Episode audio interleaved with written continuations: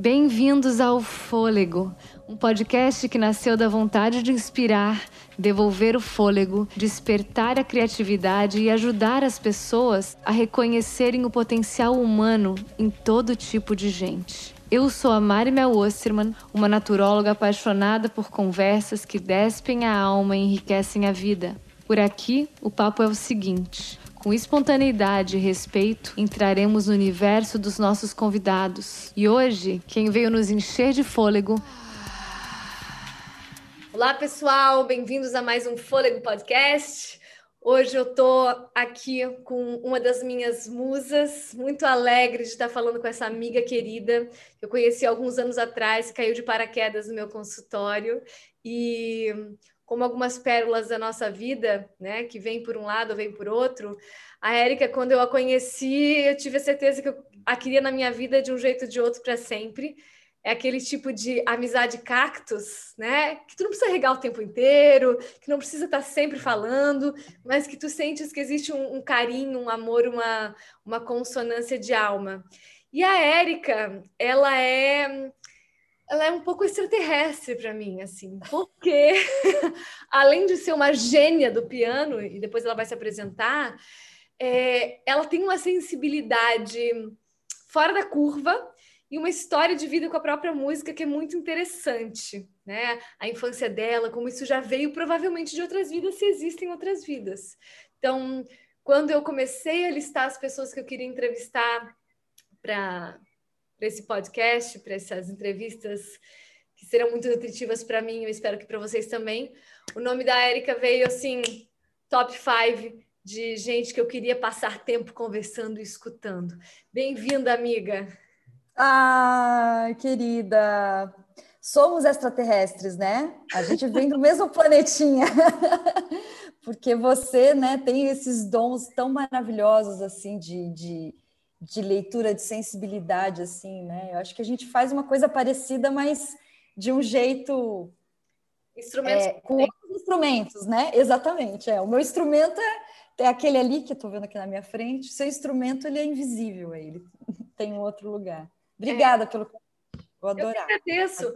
Érica, conta um pouco para esse povo que está escutando a gente quem tu és, o que tu fazes, e daí a gente começa a brincar de conversar sobre a tua história, porque tu és uma pessoa com, com um currículo muito lindo de ser contado também, apesar de eu não ir muito para esse lado, mas como uma mulher feminista, eu acho que é importante a gente colocar no centro da roda mulheres que conseguiram chegar em um grande nível de sucesso nas suas paixões. Então, Conta um pouco pra gente o que, que tu és, o que, que tá fazendo aqui no planeta. Ai, meu Deus, é. Pois é.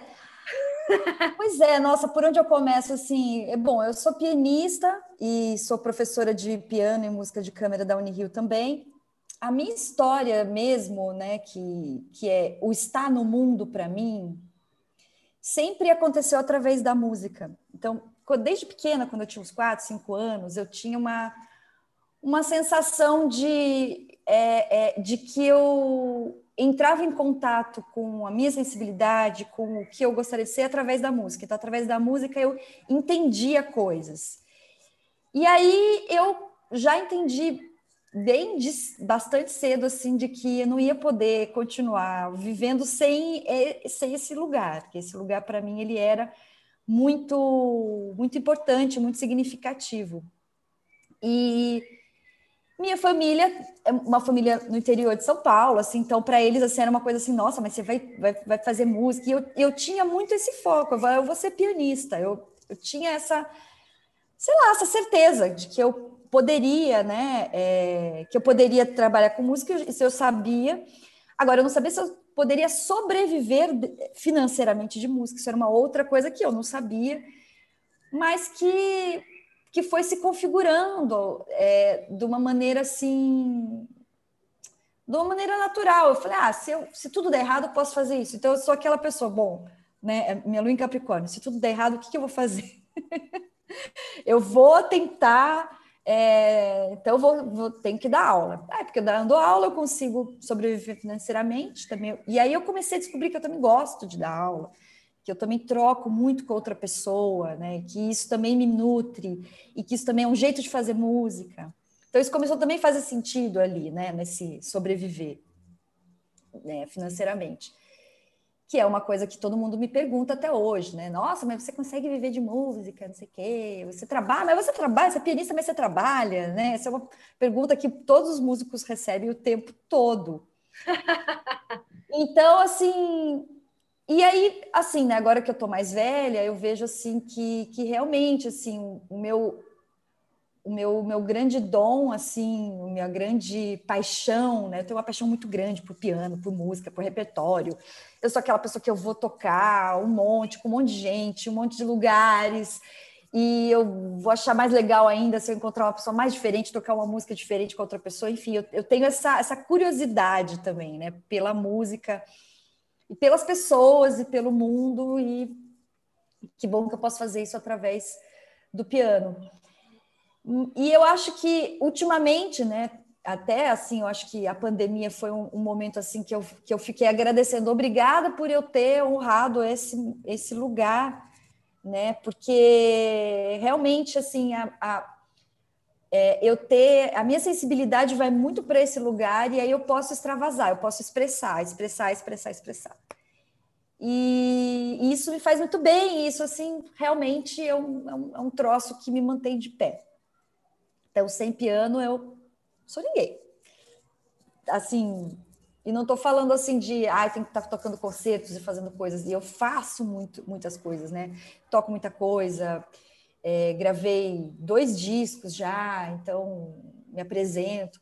Mas eu o tá fazer, o fazer música, eu tá, eu tá em contato com essa substância invisível que eu acho que é o que é o motor assim da minha vida mesmo, do que me mantém de pé emocionalmente é, também. E, e, é onde eu entendo também as coisas. Estou falando um monte, mas, é, mas eu entendo muito as coisas, os processos, a vida, através desses processos musicais. E é muito doido isso. Tem, tem coisas que a gente percebe através disso. Assim. Então, instrumento muito rico. Instrumento muito rico.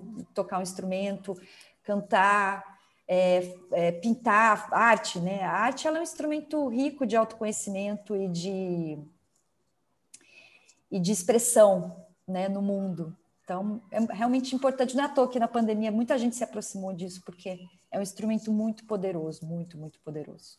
E é muito doido quando eu te ouço falar assim de música, como eu fico querendo entender a, a, a a decodificação da música em ti, né? Porque a música é uma linguagem, não deixa de ser. E tu és letrada desde criança. Então, tu tens ouvido absoluto, não tem? Tenho, tenho.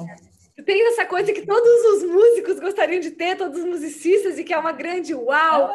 E eu lembro disso. Ai, não, também. Mas eu lembro disso uma vez que eu estava no retiro com a Érica. E eu fui uh, ao quarto dela de manhã tinha um passarinho na janela e ela começou, o passarinho cantando, e ela começou a traduzir em partitura o canto do passarinho, né?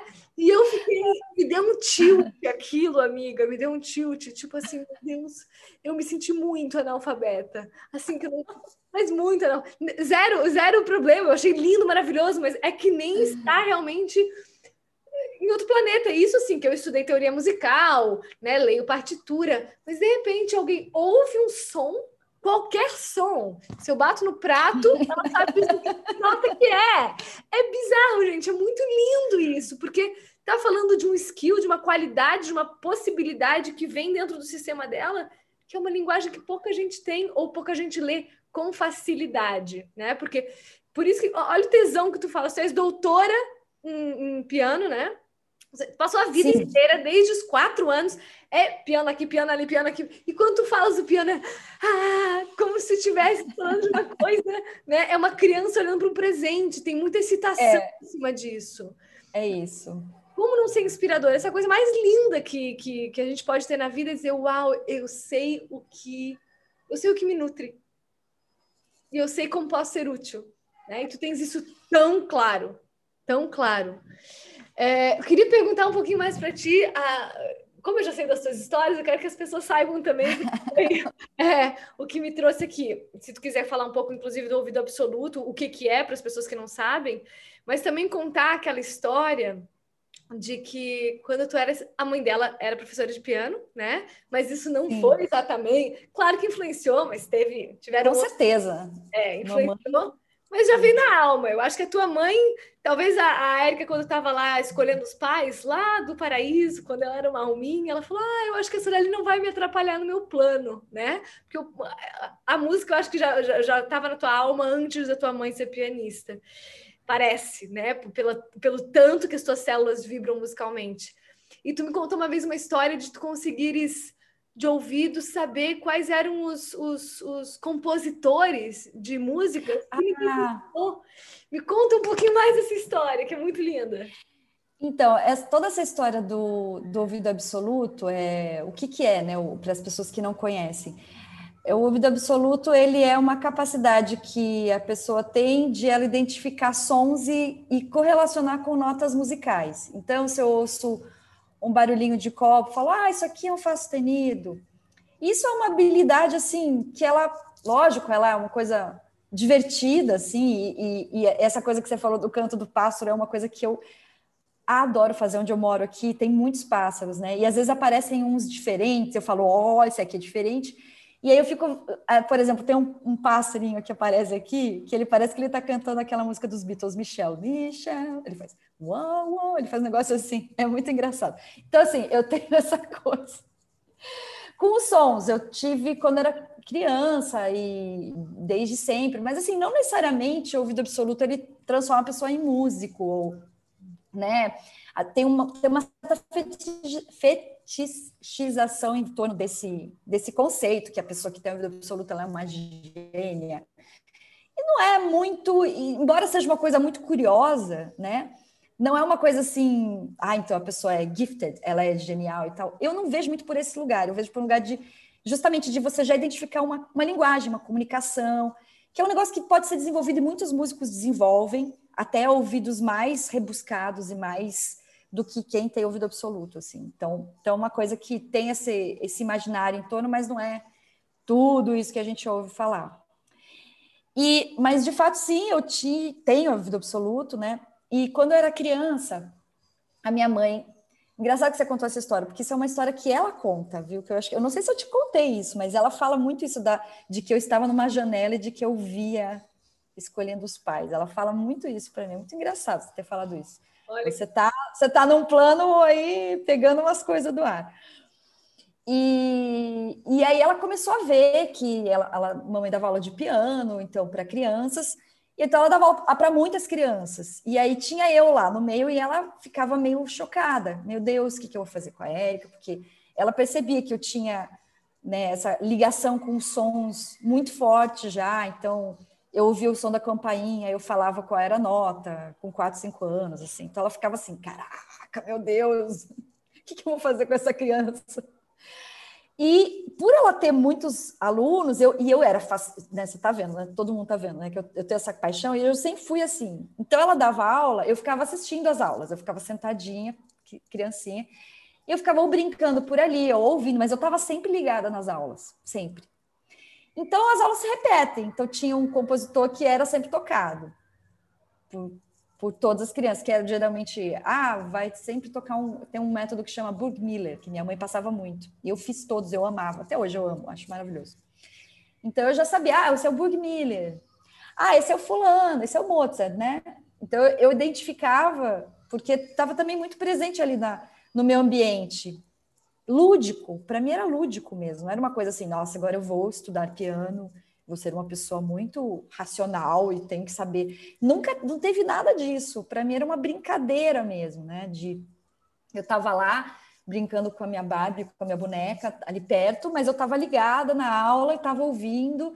E aí eu ouvia a criança tocava, a outra criança tocava a mesma música, mas tocava diferente, tocava errado alguma coisa, então eu também identificava assim. Esse tipo de coisas é que eu tinha muito interesse mesmo. Não é uma coisa que, ai, nossa, eu, eu, eu tenho interesse até hoje. Eu, eu tenho essa coisa lúdica mesmo. E sempre é... piano? Nunca, nunca suspeitou que pudesse ser outro instrumento? Foi sempre piano? Nossa, não, teve outros instrumentos. Eu, eu queria.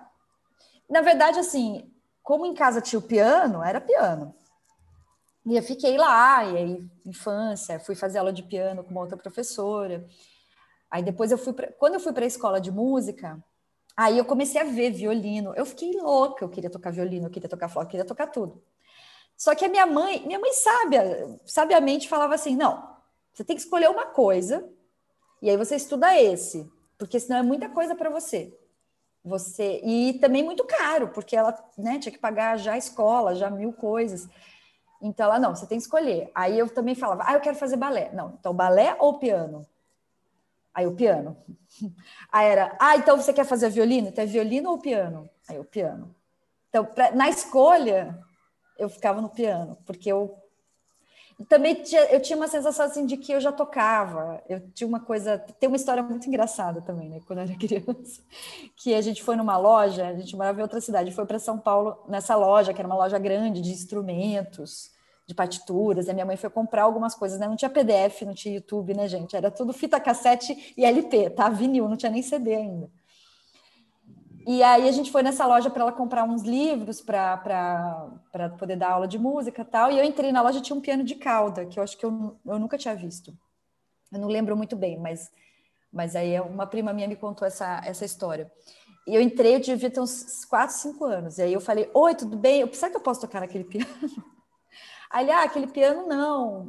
É, você pode tocar nesse aqui, que era o menor, de criança. Aí eu falei assim, não, não, eu sou pianista, posso tocar nesse piano? Aí ele, tá bom. Aí ele deixou, abriu lá a quadrilha, eu subi, comecei a e aí eu comecei a tocar. Ele, nossa, mas você toca mesmo, você é pianista mesmo. Cinco anos de idade. Eu tinha uma coisa, é, eu tinha uma, é, cara, tinha um negócio que eu, eu já sabia que eu tocava piano. É meio, é meio louco, né? Essas coisas, quando a gente ouve essas coisas de outras vidas, tal, meio, meio louco, né? Não imaginar que isso possa ser possível com esse tipo de, de narrativa, assim, né? E não de ser uma coisa totalmente sobrenatural, mas assim, vem uma habilidade que é, ela já vem, né? Não só é uma habilidade, né? Uma certeza, um assentamento disso, né? Uma fidelidade, porque tu passou a tua vida fiel a essa escolha. É, é, é porque é o que eu sou, não é porque, nossa, eu tenho que escolher, é porque. É, já não é mais nenhuma escolha, é o que é. É, mas sempre foi. Não é uma escolha, não.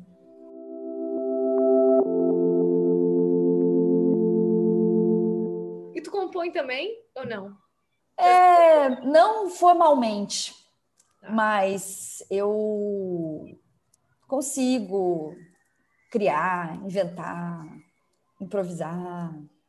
Não é uma coisa que eu faça formalmente no sentido assim formal da música, por exemplo, que eu vou trabalhar com isso, pelo menos não até o momento. De repente daqui para frente alguma coisa vai mudar, não sei.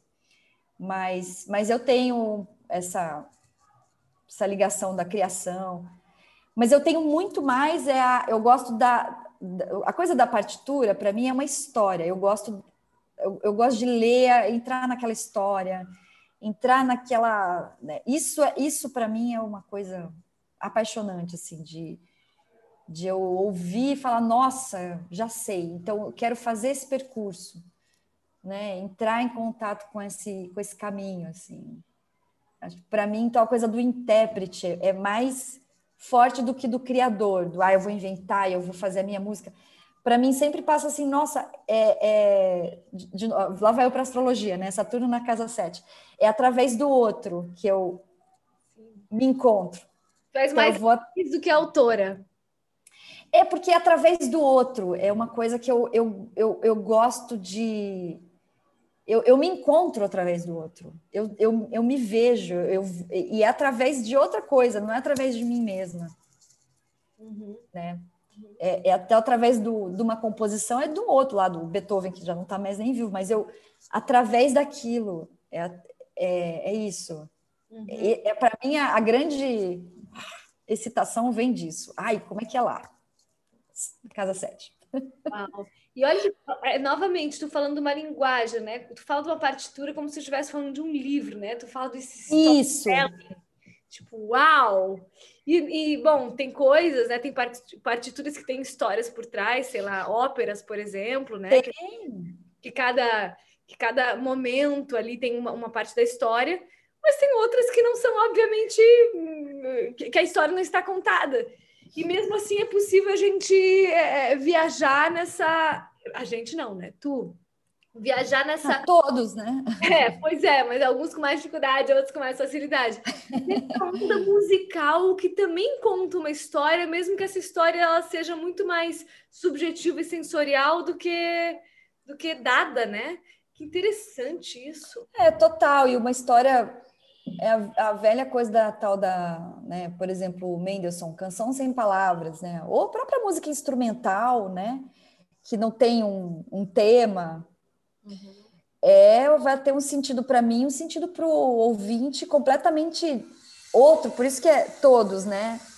Eu, eu tenho a minha viagem lá, eu vou fazer o, um outro, o meu percurso, mas quem está ouvindo vai entrar em contato com consigo mesmo também através de, do que está sendo feito ali, né? Sim. E, e aí eu acho muito, eu acho que isso que é o, o grande barato da música, né? Dessa intimidade, de, de, arte também, né? De, que é você se reconhecer, né? Você, alguém faz alguma coisa e fala, nossa, eu achei que só eu, só eu estava entendendo isso. Não, aquela pessoa não tem nome isso que eu estou falando, é uma coisa do, do, do, sutil, do invisível, mas você se reconhece, você fala, nossa, aquilo é, é meu, me emocionou, ou me aterrorizou, ou não gostei, às vezes você vai falar, nossa, não gostei, mas te mobilizou, sabe? É, você não fica igual. Um conceito coletivo, os arquétipos, daí a gente vê que realmente somos tem um lugar de uma massa que, que, que, que, nos une, né? Tem essas horas da, da percepção de uma música de uma pessoa de outro, outra, né, outra, outro século, outro país, outro gênero, tocar a tua alma a ponto de tu não conseguir nem se segurar, né? Chorar copiosamente. É, é, é... Como é que se explica isso? Né? E nós todos somos vibração, né? Assim, então é tão interessante ver como a música que gera vibração atua em todos os corpos. Não é só na lembrança e na memória, não é à toa que fizeram musicoterapia também como uma forma de utilizar os padrões, vibrato né? os padrões vibracionais como, como, como healing, como cura. Mas uau, alguém. Isso é em toda a arte, como tu falou, né? A gente pode ter uma pintura, uma escultura, um, um livro, né? A literatura traz isso com muita facilidade. Mas a música também é esse atravessamento do reconhecimento da tradução de mim através do outro. É tão lindo isso, né? Que bom que a gente tem acesso, é. né? A gente tem, a gente às vezes a gente usa pouco, né? Porque a gente esquece, né? Mas eu tive, tive momentos assim de grande catarse, assim, por exemplo, uma vez que eu fui no museu, vi uma obra que era assim, era um quadro laranja. Assim, sério, não tinha mais muita coisa mesmo. Ele era meio laranja e e aquilo me nossa, comecei a, a chorar, achar aquilo emocionante. E não sei explicar muito porquê, não, mas aquilo ali me moveu para um lugar que eu estava ali, vendo o museu, vendo mil coisas, uh, sabe? Assim, tava. Mas me moveu em alguma coisa ali, né? É. Então, eu acho que a gente. Tem pessoas que são mais sensíveis, menos sensíveis, mas assim, acho que todas as pessoas que se permitem, né? A, a gente tem essa a gente, a gente tem essa, isso dentro da gente, né? É, porque somos vibração, né? Não tem como, nosso DNA é vibratório, então. Super. E claro que, assim, gerar, é, gerar situação, gerar ambiente, gerar intenção, não à toa, né? Uma sala de concerto, é um ambiente. É, é importante que a gente se coloque também em situações onde a gente possa se deixar receber a emoção, né? Sim, sim. É tão lindo, né? Aliás, quem nunca viu um concerto da Érica, por favor, ah! vá comigo no próximo, porque é muito emocionante. Amigo, uma pergunta. Outra, Sim. já eu tenho 50 mil perguntas. Não, vamos, vamos, vamos indo. é, o que, tu gostas de escutar? Eu varia muito, assim. Varia, varia bastante, bastante mesmo, assim. Mas normalmente o que eu ouço não é o que eu estou tocando. Tá. O que eu estou tocando, é, o que eu tenho que preparar para algum show, algum concerto, geralmente é, vira uma coisa meio de um material também de trabalho. Então, então, lógico que eu ouço também, eu adoro buscar referências, eu vejo, ah, então fulano toca assim, ciclano toca assado. Eu adoro ver essas possibilidades, mas sei lá, é, quando eu estou num momento meu de intimidade, assim, que eu, eu ouço outras coisas, eu, e eu tenho virado a rainha da playlist, então eu faço a playlist das minhas músicas que eu adoro, as músicas românticas, então tem uma que é romance, tem uma outra que é meditation, tem uma que é tem mil playlists para mil momentos, assim. Então, se eu preciso daquela chorada, assim, aí eu falo, ah, eu vou ouvir essa, essa playlist aqui, vai, vai me ajudar. É o que eu vou é, catar quando eu acabar de gravar esse podcast. Já vou catar as suas playlists. é, tem algumas não estão público, eu te mando. Eu não deixo tudo público, não, porque tem umas que eu. Que eu olha só, né? Tem uma, é intimidade mesmo, não é uma coisa assim de ai, vamos todos ouvir a, a música. Eu tenho umas coisas que, que, que ficam íntimas mesmo, né? Todos nós temos. E, e, mas assim, em geral, eu ouço muito jazz, eu ouço muito eu gosto muito de canção brasileira. E tem umas canções assim que a gente mais lá do B assim no sentido de que não vai estar no mainstream. Nada contra o mainstream também tem coisas que eu gosto que eu ouço às vezes. Mas geralmente é isso. Pequenas formações é, canções. Eu vou meio para esse lugar assim né? Que é, poderia ser falado world music algumas coisas assim também de eu gosto muito de música argentina é, latino-americana, tem umas coisas muito lindas uhum. é, de música instrumental, assim. E, e eu gosto muito de. de é, e aí tem os meus momentos lá que eu vou ouvir Sinfonia de Brahms, que eu amo sempre também, quando eu preciso dar uma chorada, ponho Brahms, muito. Gosto muito de ouvir Brahms. E, e, e aí teve, um, teve anos que tem momentos, eu gosto muito de Ravel também. Outro dia eu estava ouvindo muito uma melódia. Assim, tem tem coisas daí do, do, erudito também que eu uso com esse fim curativo e às vezes com, com outros fins, assim. Mas, mas em geral é isso. Brahms, Ravel, é, Stravinsky eu gosto de ouvir bastante também, não assim de ficar... É, não para esse lugar íntimo, e, mas também estou ouvindo. E gosto, gosto bastante quando eu estou fazendo uma faxina, eu gosto muito de colocar. Um, um, tem um amigo meu, o Irineu Franco, Franco Pepeto, que é um cara, que é um gênio, que é tradutor de russo e manja tudo de música, que ele fala que é MPPE, é música popular, popular mesmo. põe um sertanejo, põe um negócio. Estou fazendo faxina, tem que ter uma música animada. Steve Wonder. Coloquei lá Sandra de Sá outro dia aqui. Olha música animada para jogar para cima, para fazer a faxina, para me ajudar a ter a energia ali. Ou seja, o ouvido lapidado não quer dizer um ouvido enjoado. Não, acho que a gente tem que ouvir de tudo. E, e eu acho essa coisa do lapidado também uma grande. É... Não, eu, não, eu acho que quem gosta de música não gosta, não gosta de lapidar o ouvido, gosta de ouvir. Gosta de ouvir música boa, música só que aí vai ter os momentos, né? O momento que você vai fazer. Né? Você vai sair dançar. Adoro ouvir, sei lá, Prince quando estou dançando, adoro. É uhum. isso, sou uma pessoa normal. Embora não pareça. é, Prince, de Sai, Steve Wonder. Ai, que bom. Então, a, a, essa, essa minha amiga gênia da música, ela é, é, é ela compartilha algumas playlists do que eu gosto de ouvir também. Que bom! É, e uma coisa muito linda que tu falou, Érica, assim, que ontem eu tava. Eu dei uma aula sobre feminino ontem e trouxe essa fala, assim, que é da Clarissa Pinkola Stess, da Mulher que Corre com os Lobos, né? Ah, Como, pois é, que é uma bíblia pra gente, né? E ela fala que se preocupa quando as mulheres é, não conseguem mais chorar ou justificam o seu choro. E tu trouxe aqui na fala, uma fala tão feminina, né? Ah, quando eu preciso chorar, nossa. Dá uma chorada é ótimo, aquilo me ajuda ali no meu processo. E ela fala exatamente: o chorar não necessariamente é, conserta o conflito, né? ajeita o conflito, mas te ajuda a continuar o processo.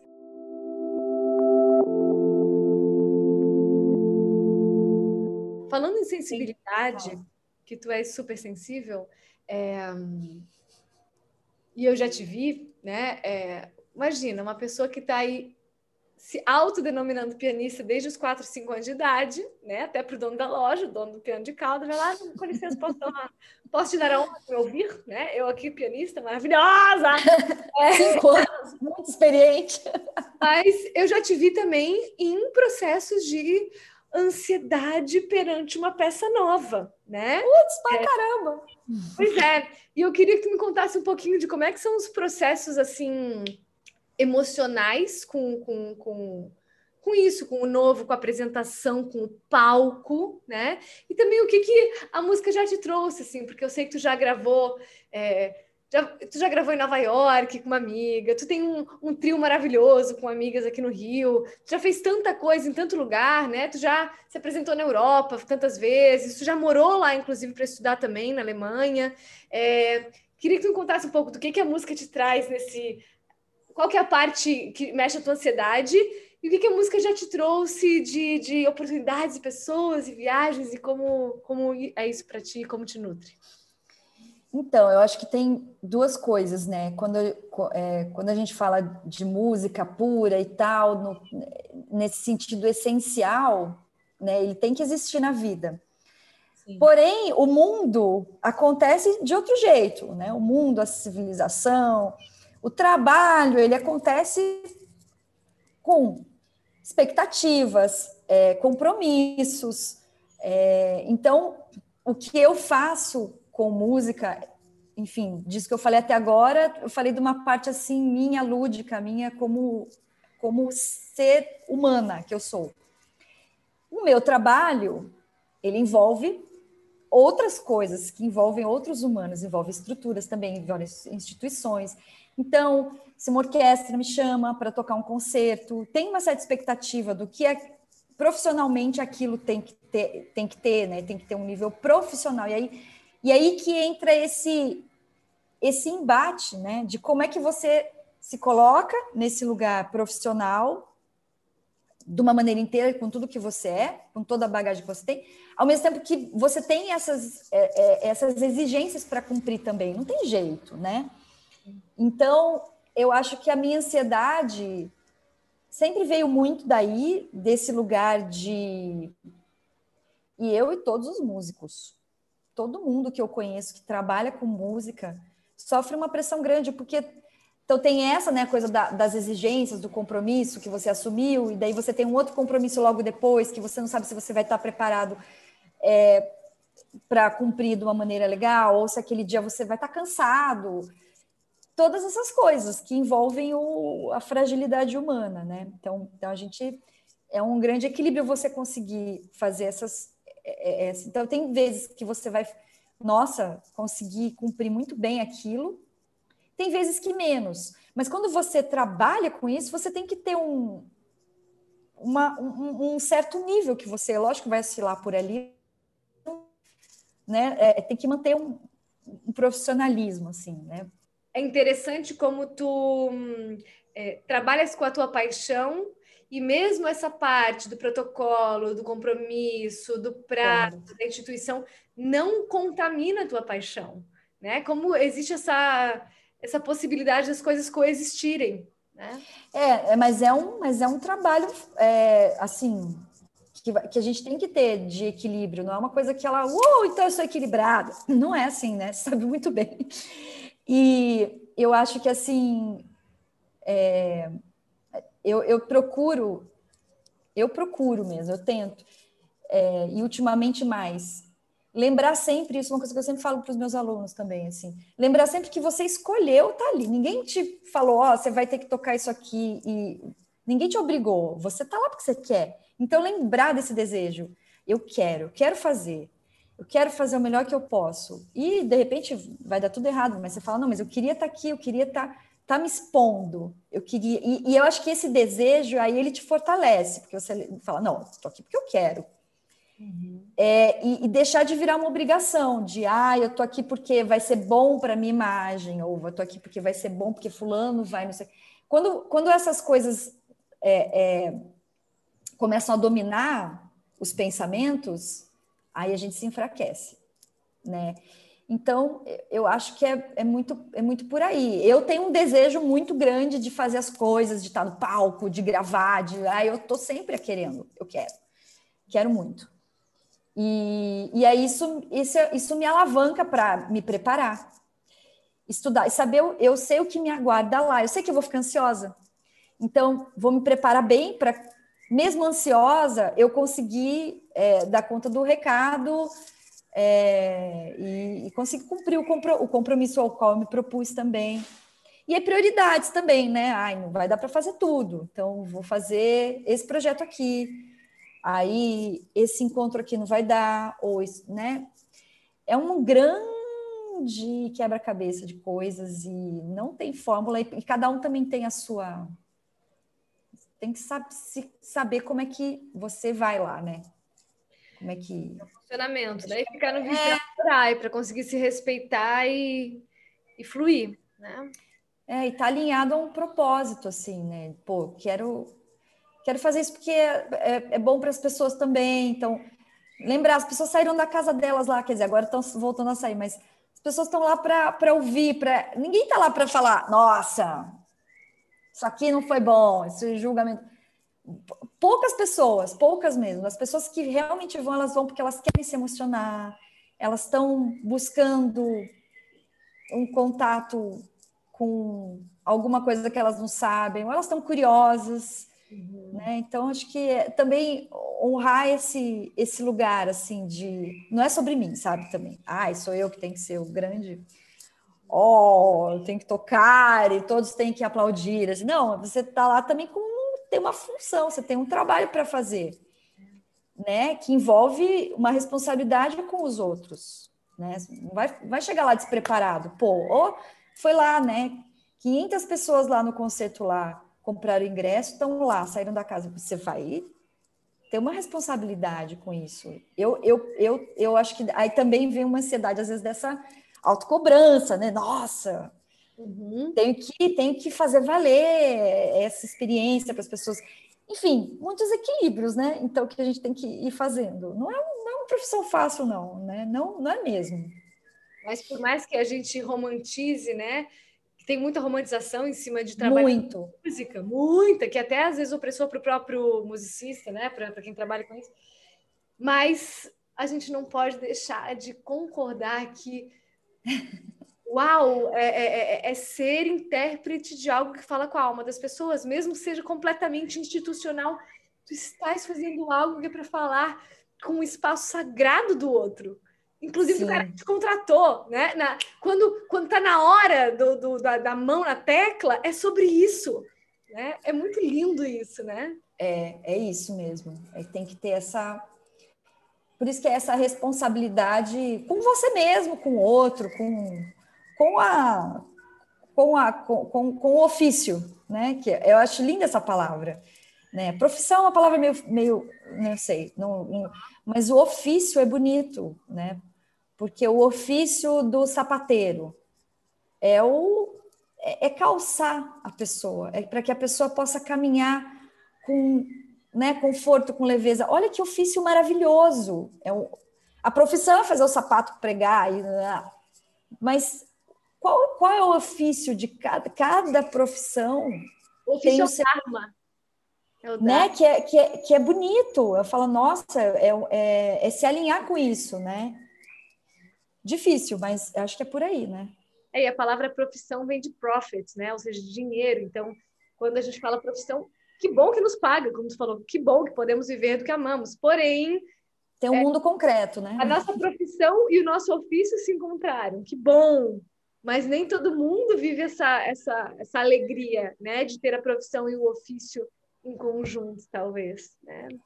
É, acho, é, acho que não. Acho que isso em algumas pessoas causa um grande sofrimento, né? De trabalhar com alguma coisa que não se sente com, com, com um propósito, com um sentido. Mas veja bem, tem muito músico que, que não, também não está. Música, é.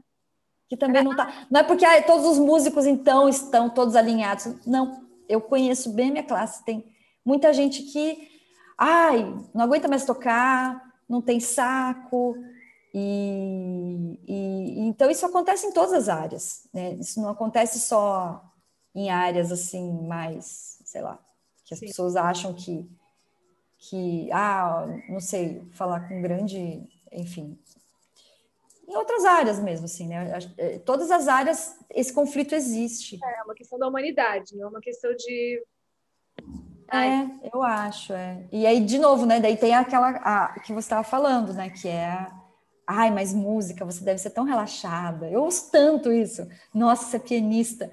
Nossa, você deve ser uma pessoa muito relaxada. Que trabalho lindo. Tem gente que fala isso para mim. Eu falo, gente, não tem glamour nenhum. Tem uma relação. Caramba, enfim. É a projeção poética. Também olha para mim e fala, ah, teu terapeuta deve ser tão zen. Né? Nossa. super, super zen zen, né? Tá, tá sem o zen muitas vezes.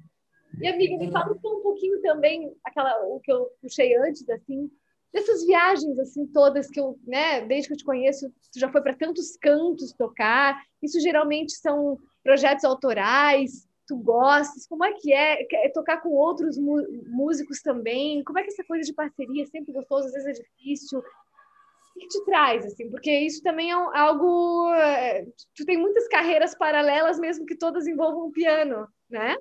Então, Tenho. Tu és professora, tu és concertista, tu és... É, faz outras tantas coisas dentro dessa, desse mundo do piano, né?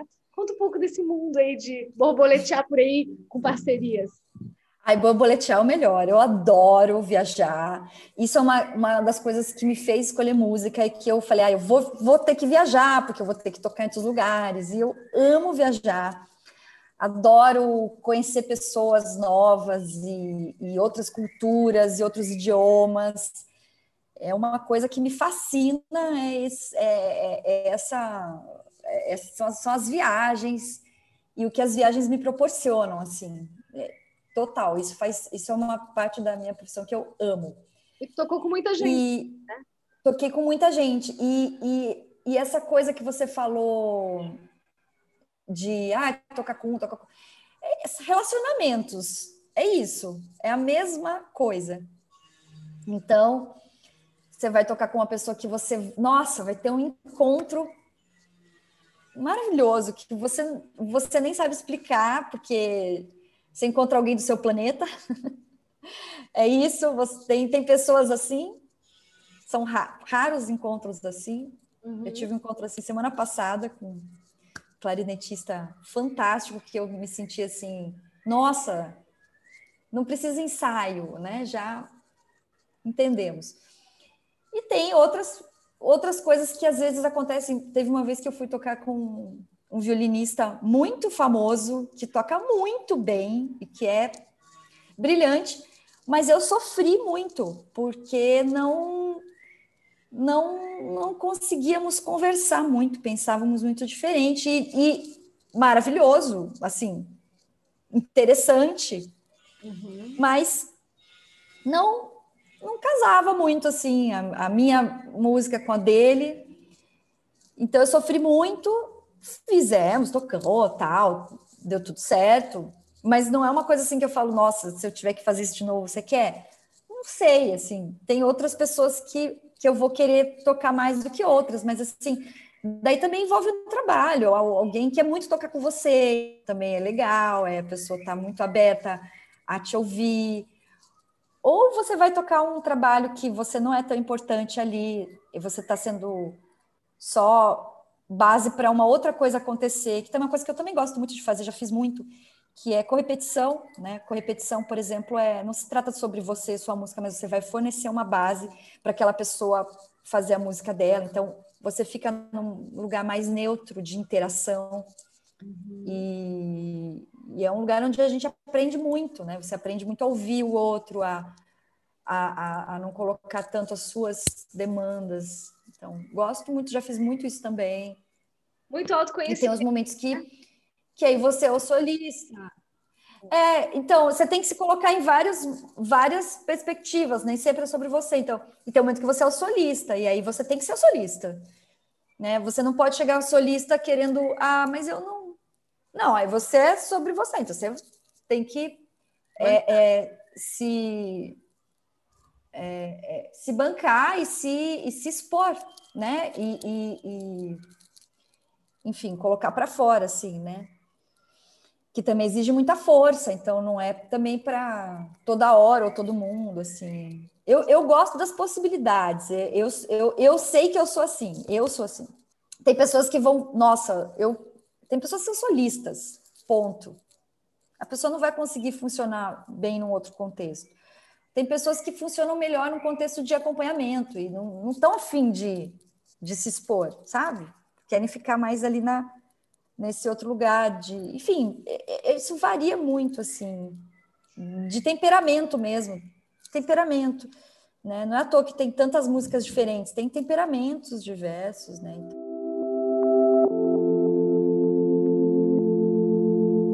Agora, uma coisa pessoal tua que é diferentona, né? A Érica estudou e estuda russo. Né? Ai, nossa, não. Astrologia. Mas assim, de onde veio essa vontade do russo? De onde entrou essa paixão por, por essa exploração? Foi algum compositor que te levou? O que, que, te levou ao russo, mulher?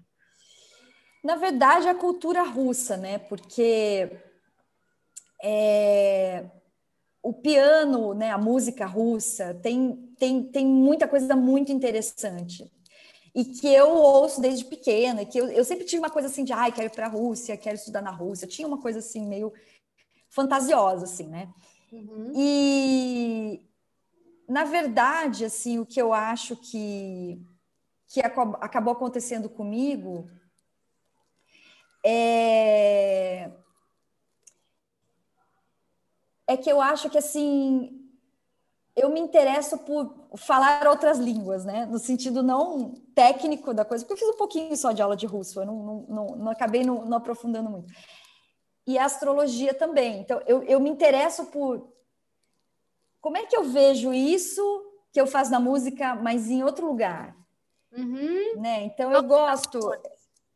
É, e é, assim, o russo, na verdade, veio de uma coisa assim de, ah, de repente eu consigo aprender a falar russo e consigo ver aulas de piano em russo e, e frequentar um pouco mais o universo da literatura russa de um lugar. Mas aí eu vi que, nossa, eu vou ter que estudar muito, que vai demorar, e eu não estou com tempo. Mas, assim, é, é, eu me interesso muito por, por, quais são essas possibilidades, o que que da, aonde que eu chego, né? Eu me interesso por símbolos, assim, por né? toda a coisa da partitura para mim, ela, ela é uma simbologia, né? A partitura não é a música, a partitura é um papel, é um mapa lá, né? Você quer ir para Paris? Você olha o mapa de Paris, você não vai para Paris. Você vai para Paris, o mapa te ajuda a navegar. Você consegue saber onde são as coisas. Mas você pode estar em Paris sem mapa. Entendeu? É, então, a partitura tem isso, tá? A partitura te leva para um lugar muito legal de música. Você, uau, você vai saber um percurso muito interessante ali, que você não vai saber sem aquela partitura, mas, mas você pode estar na música sem a partitura. Assim como eu acho que a astrologia, ela é um, né, o próprio mapa natal, né? É um mapa que te ajuda a navegar em você mesmo. Né? Você consegue, você sabe quem você é, sabe, você você está lá em você. Mas o mapa, uma boa leitura de mapa que te ajude, a, te ajude a se situar é uma coisa legal, uma coisa poderosa. Então eu me interesso por símbolos, por linguagens. Eu acho que se eu não fosse musicista, eu seria linguista ou ou acho que eu seria, sei lá, taróloga, é, astróloga, acho que eu iria para esses lugares assim de. Eu, eu, gosto de símbolo, eu gosto de. Tradução, né? Traduzir algo. É, é, é, é, Inclusive, esse, último, esse meu último é, disco, né, que vai sair agora em, em vinil. Oba! Eu fiz transcrições de repertórios que não são originalmente para piano. Né? Essa é a minha curiosidade. Ai, como é que vai ser no piano isso aqui, essa, esse mapa, essa música que eu ouço de outro lugar? Eu curto isso. Eu curto, é que eu gosto. Uma, uma pianista tradutora, não deixa de ser. Eu acho que a gente tá, tá sempre traduzindo coisas, né? A, a, gente, na própria fala, eu falo uma coisa, o outro entende outra, e você traduz para uma outra pessoa que a outra pessoa falou. Linguagem, né? A gente está sempre fazendo isso, quer a gente queira, quer não. Mas a, a coisa do símbolo é isso, ele pode significar para você uma coisa, para mim outra. Isso eu acho legal também. É. Você tira uma carta do tarô, né? Ela é múltipla. Nossa, ela abre significados, possibilidades. E aí é muito bom saber. Ah, muito bom você poder poder navegar assim, né, em, em possibilidades, né, também. É, é, a vida é muito múltipla. A gente é que fica às vezes achando que a vida tem que ser eu casei, aí eu fiz isso, e aí eu fiz aquilo. É. Né? É, os, possibilidades, abrir, abrir frente, abrir caminhos. O símbolo, né? traz, o símbolo traz exatamente essa coisa de abundância, né? É, é tudo é um microcosmo, tudo ali é, são Sim. múltiplas e toda verdade é parcial. Então, é, a forma que tu vais me descrever aquela carta que tu abriu no tarô para mim vai ser um pouco diferente da outra taróloga, assim como a própria música, né? Eu, se eu fosse pianista, né? Quem me dera, né? Oxalá.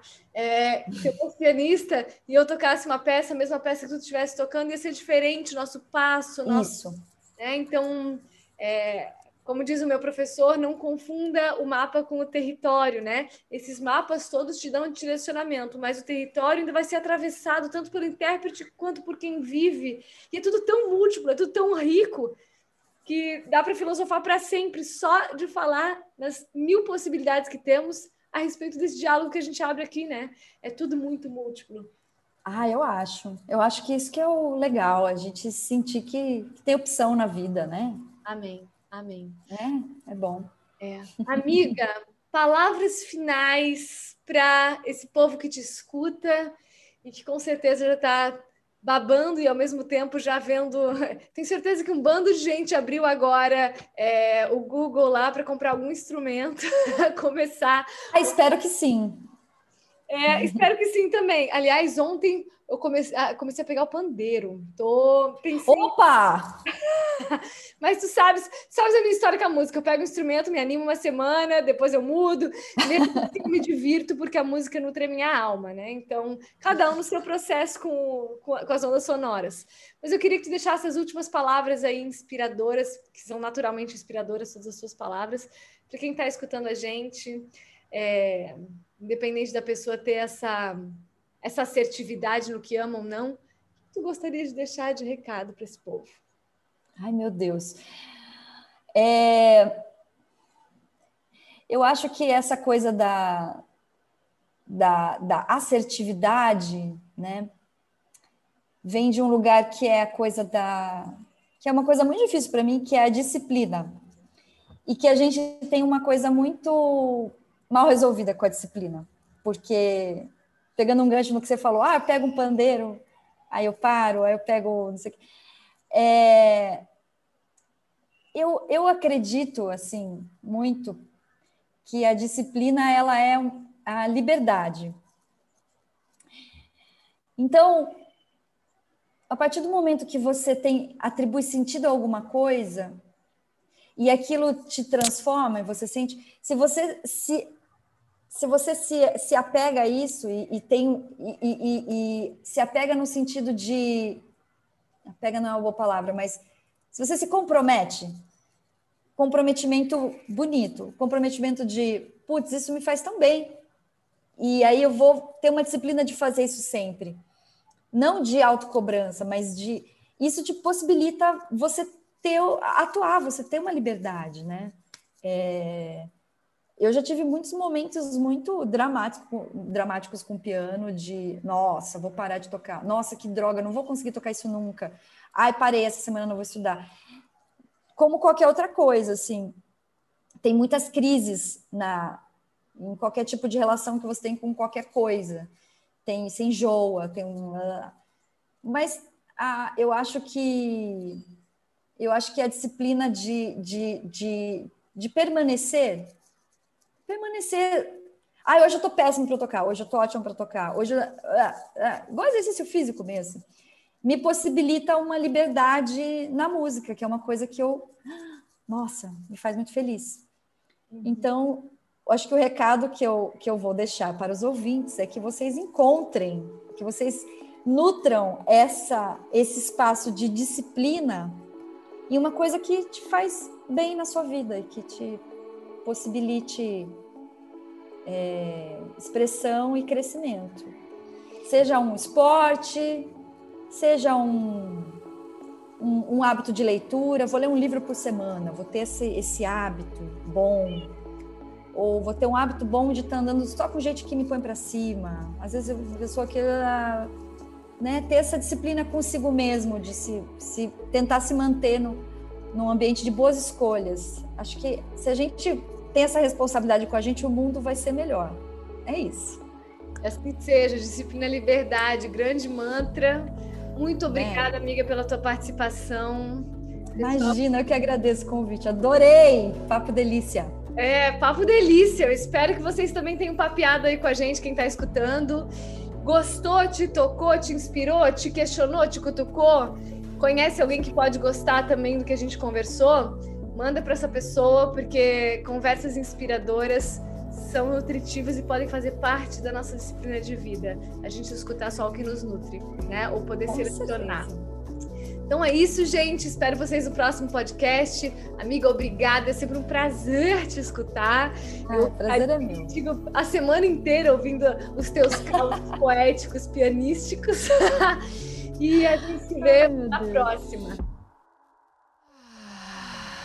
Este foi mais um episódio de Tirar o Fôlego. Eu sou a Mari Mel Osterman e espero vocês nos próximos episódios aqui neste canal. Para saber mais e conhecer melhor meu trabalho, sigam-me no perfil do Instagram mari.mel.osterman.